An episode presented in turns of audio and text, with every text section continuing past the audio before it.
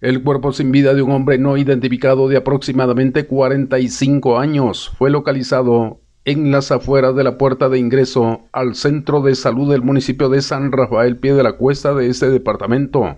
Se desconocen los motivos de la muerte de esta persona, quien se presume sea originaria del municipio de Comitancillo, según indicaron a los cuerpos de socorro los vecinos que se dieron cita y que alertaron a las autoridades.